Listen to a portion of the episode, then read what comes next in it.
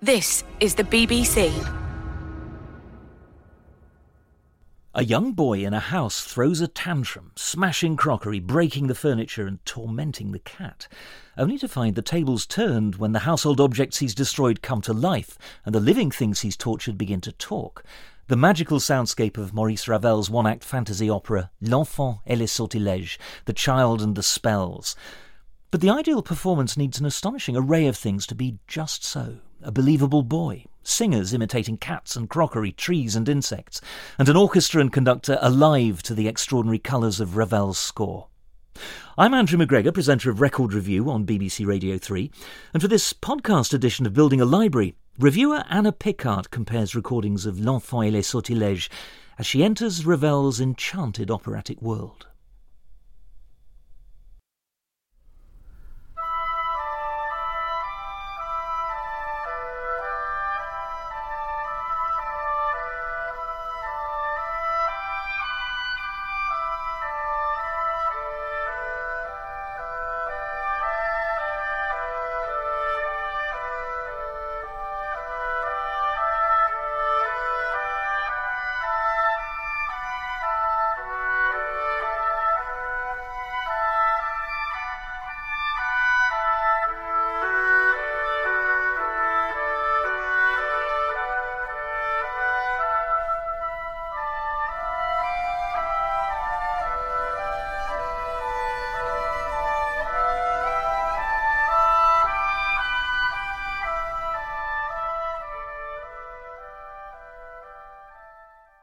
The opening of Ravel's L'Enfant et les Sortilèges. It is late afternoon in an old fashioned house in Normandy where a child sits at his homework. In Simon Rattle's 2009 recording with the Berlin Philharmonic, two oboes loop and circle methodically as though tracing the letters of the alphabet in French round hand. A double bass sings a strange, slanted song in harmonics, an itch of boredom, inattention, resentment. Who wants to be good when they could be having fun? And what kind of fun might this small boy want? Here is Françoise Ogéas to tell us, with Lorin Maazel and the Orchestre National de France in 1961.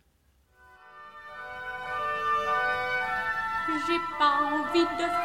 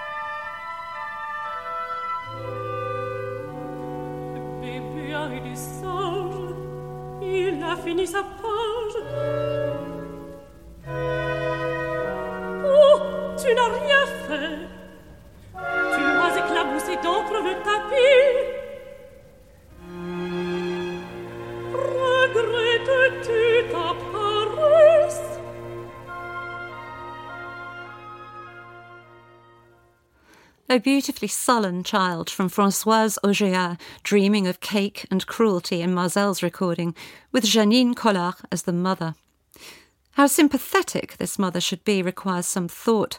Colette's story of a boy whose tantrum brings to life the objects and animals he assaults was originally framed as a divertissement pour ma fille. But Colette was too busy being brilliant to pay much attention to her daughter. Besides, like Ravel, she was still enthralled to the drama of her own childhood, the yearning for approval and freedom. Love and neurosis are tightly knit in L'Enfant et les Sortilèges. For a more complex realization of the mother, so immense that all we see of her on stage is her skirt, let's listen to Nathalie Stutzmann in Mikko Franck's live recording from 2016 with Orchestre Philharmonique de Radio France.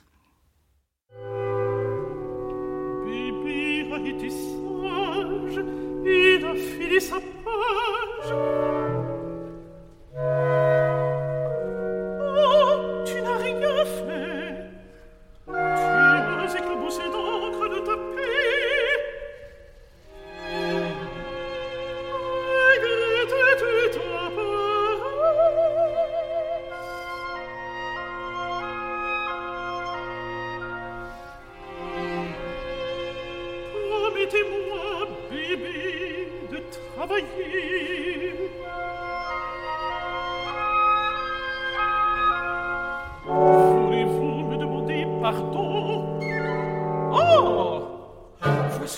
J'ai de mes chants enfants, du dessin sec, des pains secs, resté tout seul jusqu'au dîner. Et sans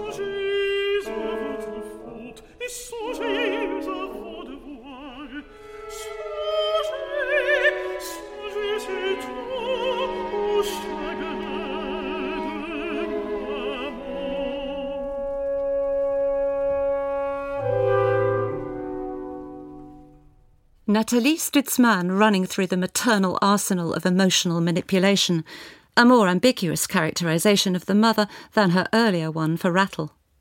A tantrum is inevitable now.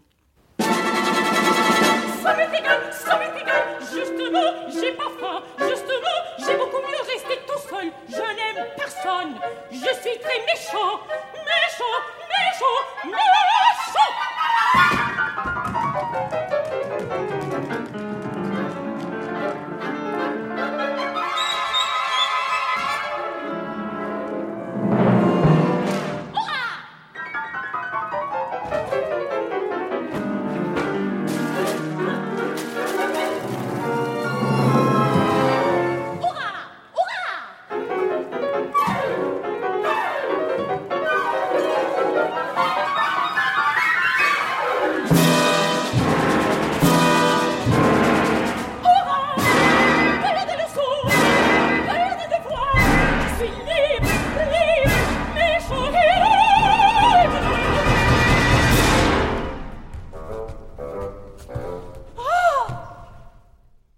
Isabel Leonard smashing the crockery, tearing the wallpaper, poking the fire, breaking the clock, and tormenting the cat in the Saito Kinen Festival revival of Laurent Pelly's Glyndebourne production.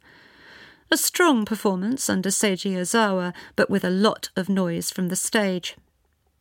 Back in the studio, here is Simon Rattle with the first of the sortilèges, embodiments of the objects and animals the child has attacked.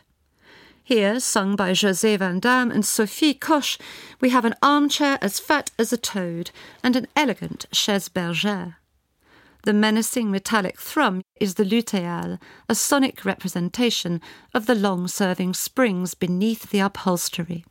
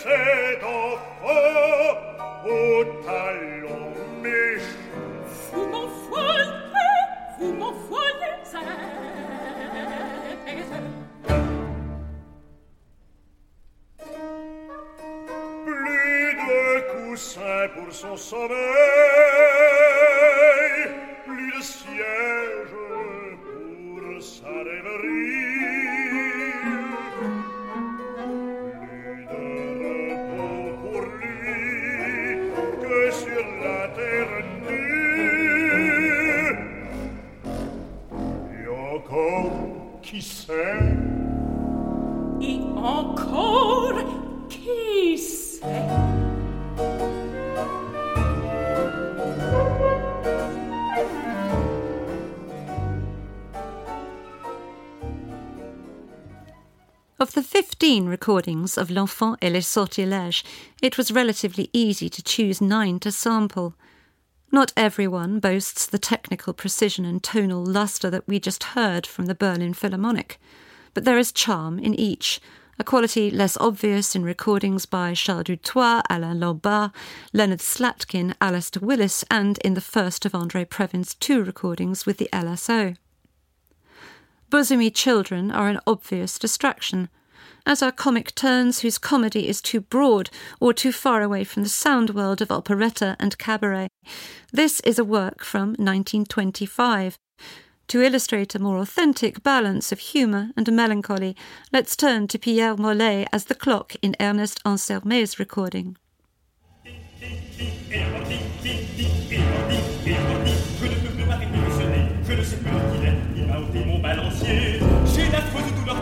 J'ai un courant d'air dans mon centre, et je commence à divaguer. Ding, ding, ding, laissez-moi au moins passer, que j'aille cacher ma ronde, seul ira, à mon âge. Moi, moi, nous à la gueule, ce soir, avant de dormir, avant de veiller, me dira belle celui qu'on attend. Rappelez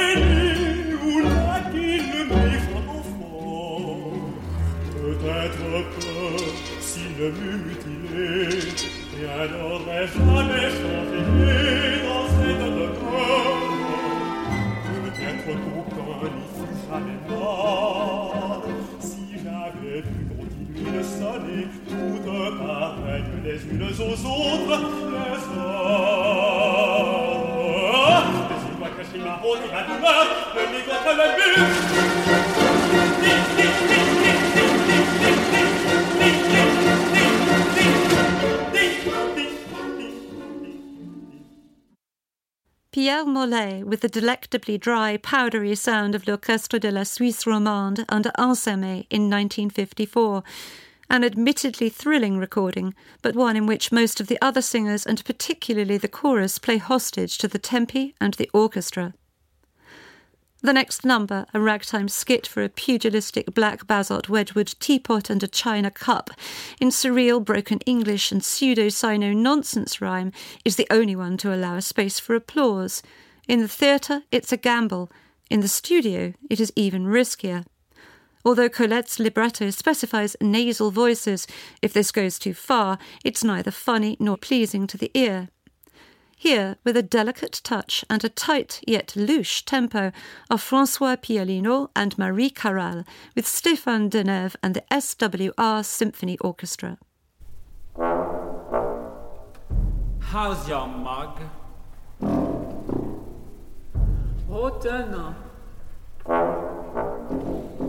Better hat.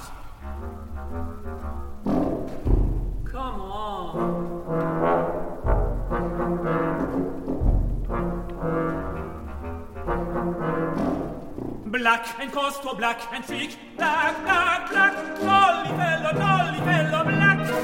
I punch sir. I punch your nose. I punch.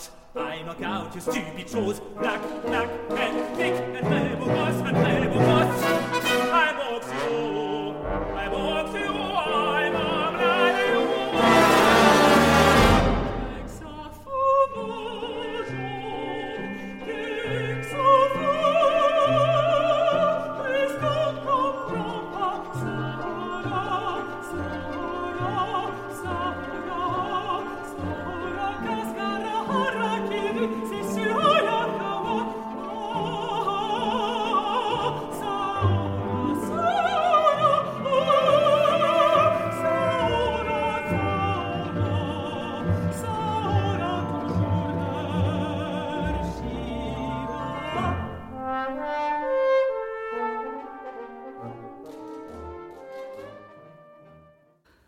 The first expression of regret from the child is brief.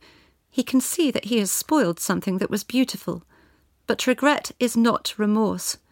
How to find a sound that is full and clear, yet also unguarded and natural.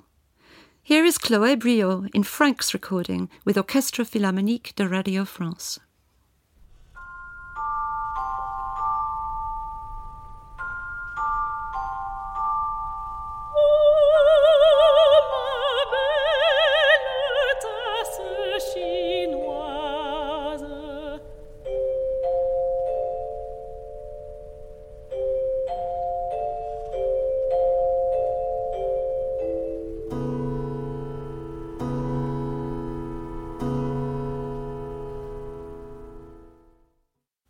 Briot as the child with Mikko Franck. That curious, coppery beating sound, perhaps a final echo from the manic clock with its amputated pendulum, leads us to the next apparition, fire. She admonishes the child, telling him that she warms the good but burns the bad. It's a coloratura showpiece, and a good excuse to dip into Peter Maag's untidy 1963 recording to hear the inimitable Mady Mesplé.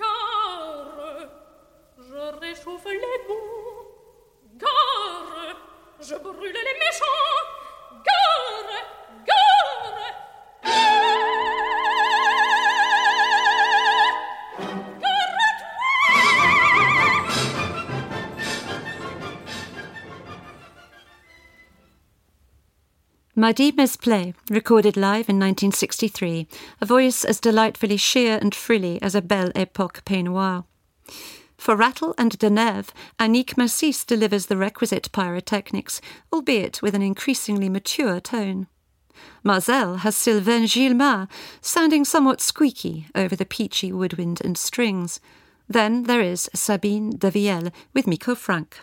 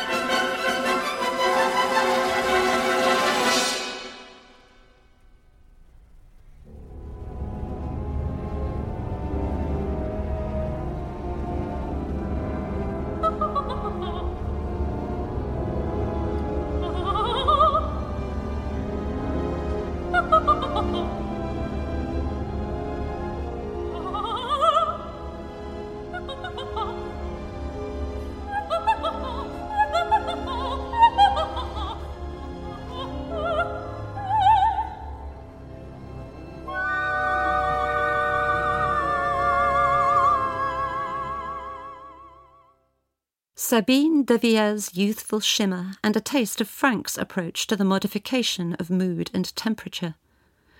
If vivacious coloratura is essential to Ravel's opera, so is a cool toned, well honed choir, as the shepherds and shepherdesses that the child has ripped from the toile de Jouy wallpaper lament their green sheep. Stéphane Denève again, with Vocal Ensemble Stuttgart.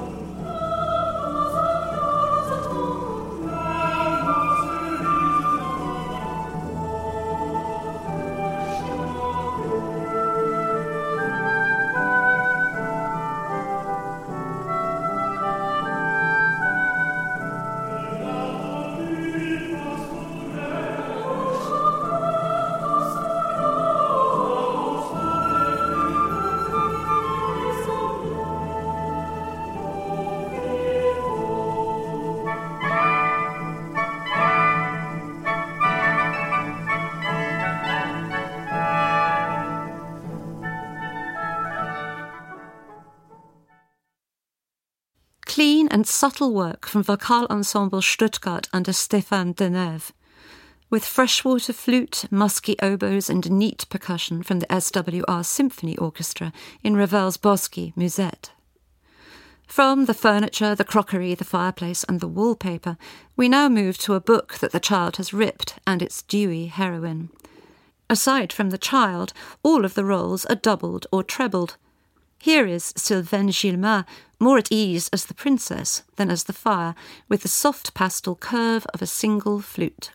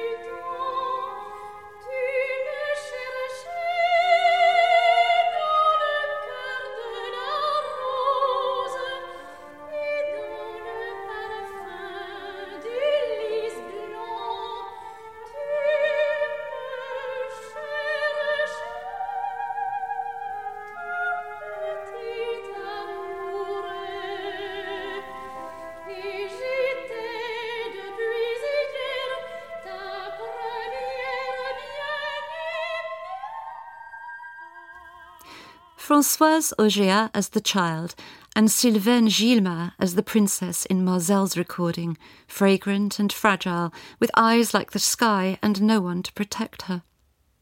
As she disappears, leaving only a single blonde hair, the child feels sorrow for the first time. His lament is so small but so sad.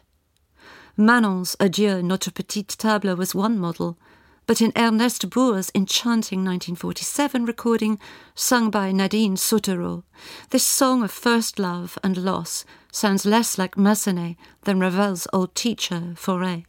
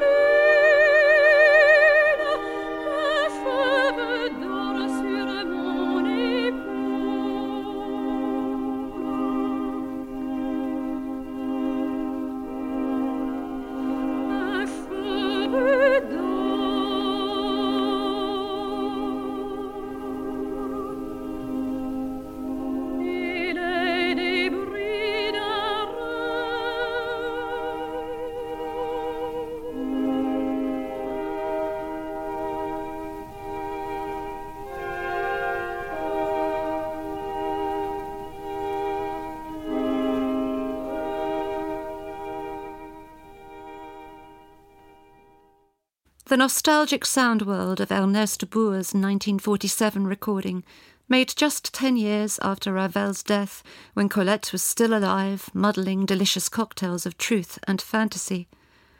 It's a performance in which the stylistic connection to operetta and cabaret is evident, but this is true too of the Berlin Philharmonic. For the child's sentimental education is not over, and here is more homework to torment him.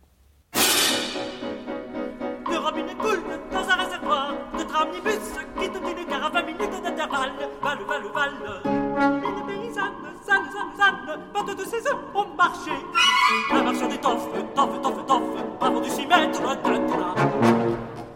Dieu, c'est l'arithmétique. Tic, tic, tic. Tic, tic, tic, tic.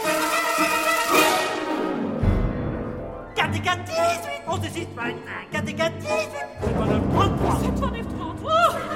4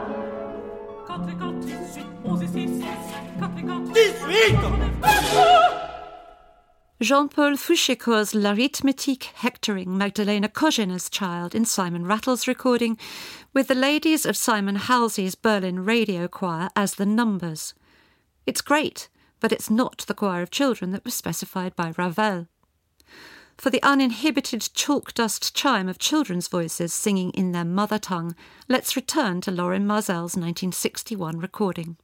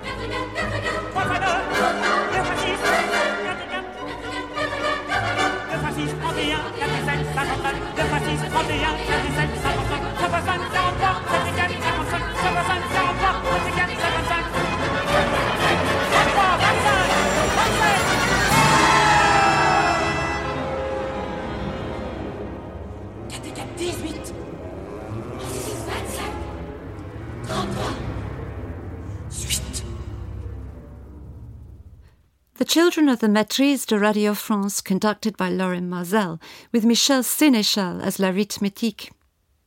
Thus far, the child's encounters have been with objects and concepts. This changes now.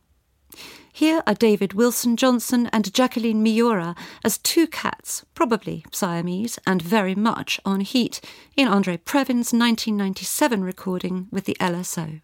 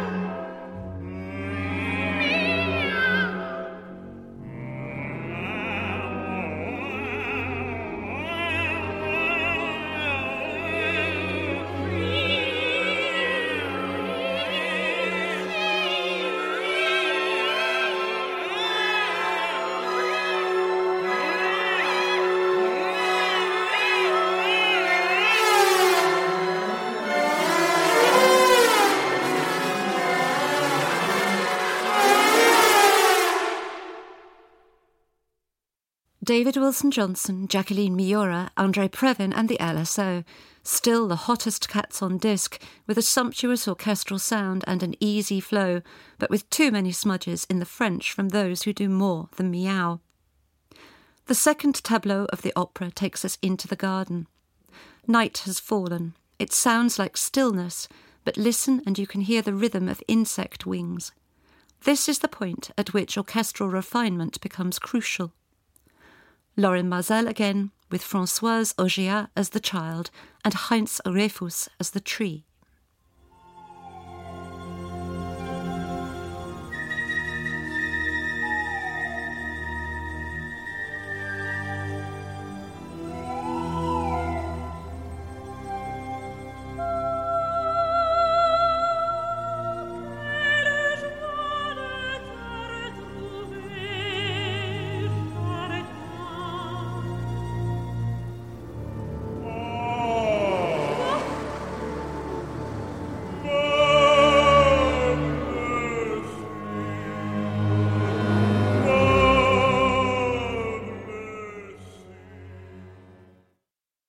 Even in the garden, the child cannot escape the evidence of his bad behaviour. The tree's wounds have been cut by his penknife, and that's trees plural. Here is Franck emphasising their height and the smallness of the child.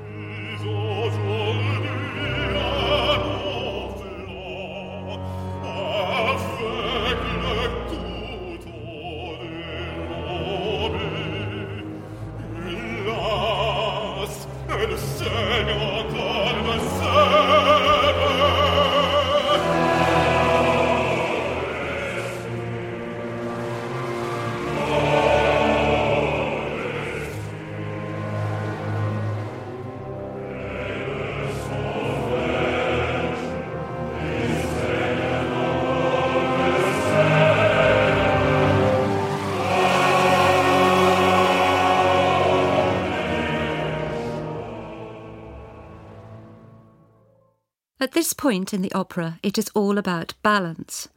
The transparency and complexity of Ravel's orchestral textures, the individual voices of the dragonfly and the nightingale, one low, one high, and the k sounds of the frogs must all be audible. So must the child's growing realization of how much he has hurt those around him and his inability to set right his wrongs. Let's stay with Mikko Franck and l'Orchestre de Radio France. Oui,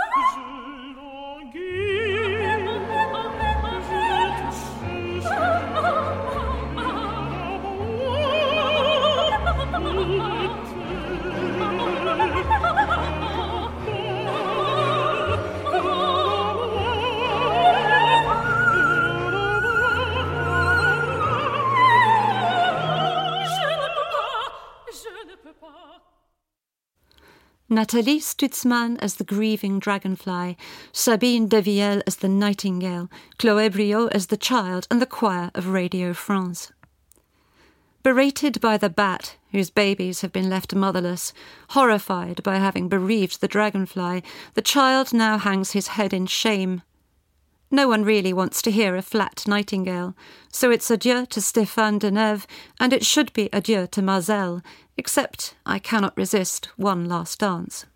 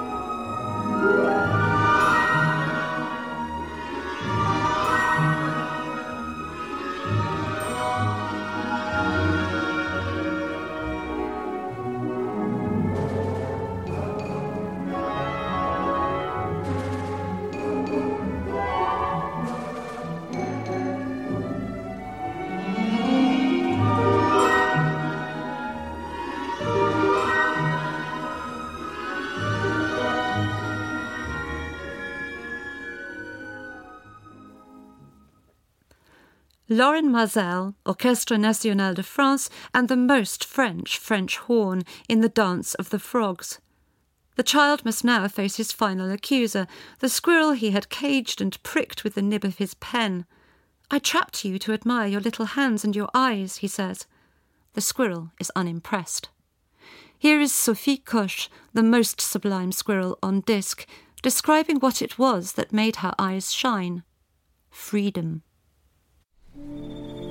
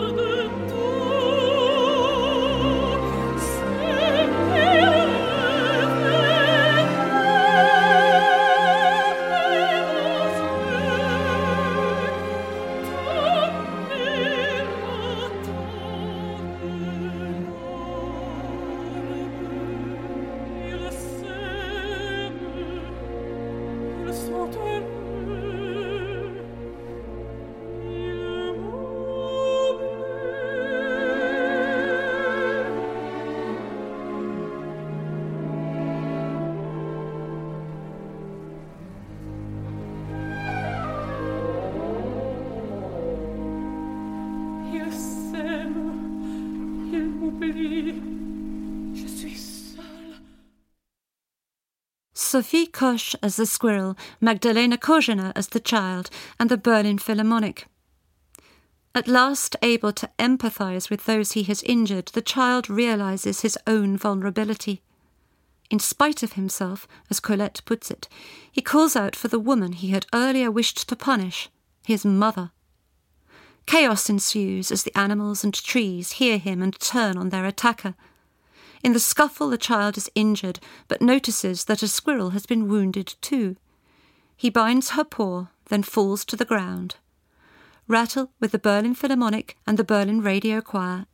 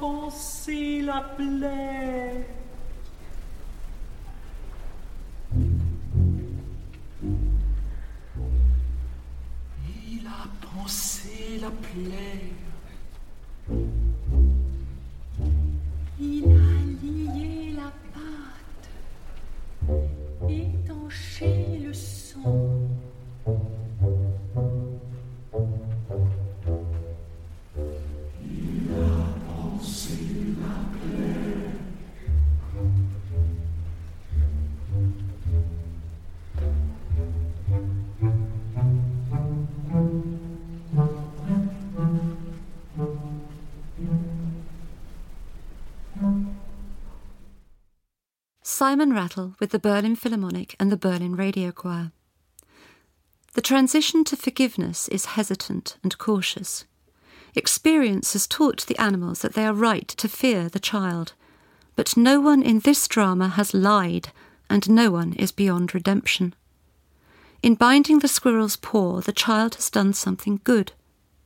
Identifying the word that he has called in his distress, the animals now teach themselves to say it.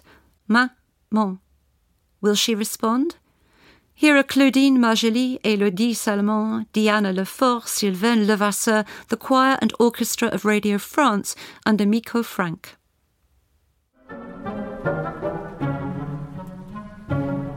Il se tait.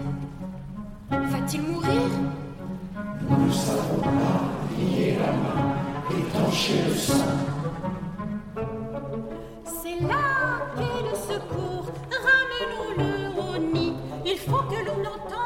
le mot qu'il a crié tout à l'heure.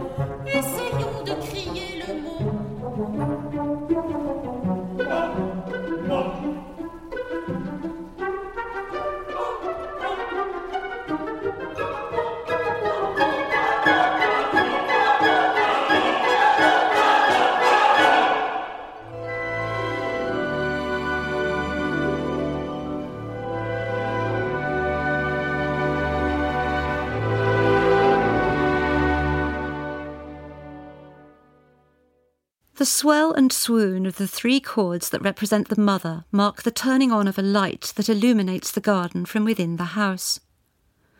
Truth be told, I would not be parted willingly from the Ernest Bour recording from 1947. Nightingale aside, the Maazel L'Enfant deserves its title as a classic. Berlin's L'Enfant is exquisite, but with a less starry, more evenly balanced cast. For Piolino, Devieilhe, the complex double act of Stutzmann and Briot as mother and child, the animation of Colette's text, and the unguarded warmth with which those chords land, Franck's recording, released just last year, squeezes past Rattle. The promised embrace is made real only after the animals sing a soothing song to the child, telling him that he has been good, wise, and sweet, forgiving him for his tantrum. The reunion of mother and child, at the final iteration of the word maman, is a miracle of understatement, as though Ravel were politely asking us to withdraw from something too private and perfect to be witnessed.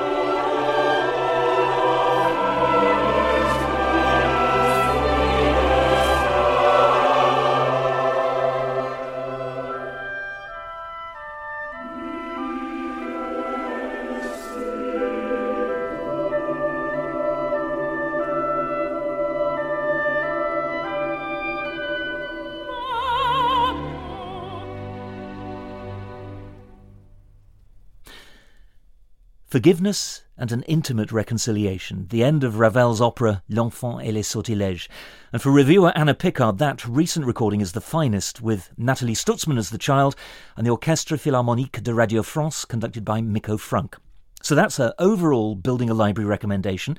You'll find it on the Erato label, and full details are on the Record Review website, alongside some of Anna's other favourites. You've been listening to a podcast edition of Building a Library. Next week, we've a Building a Library survey of the music of Orlando Gibbons, the early 17th century Tudor composer who wrote important collections of keyboard music, madrigals such as The Silver Swan, and choral music including the classic verse anthem This is the Record of John.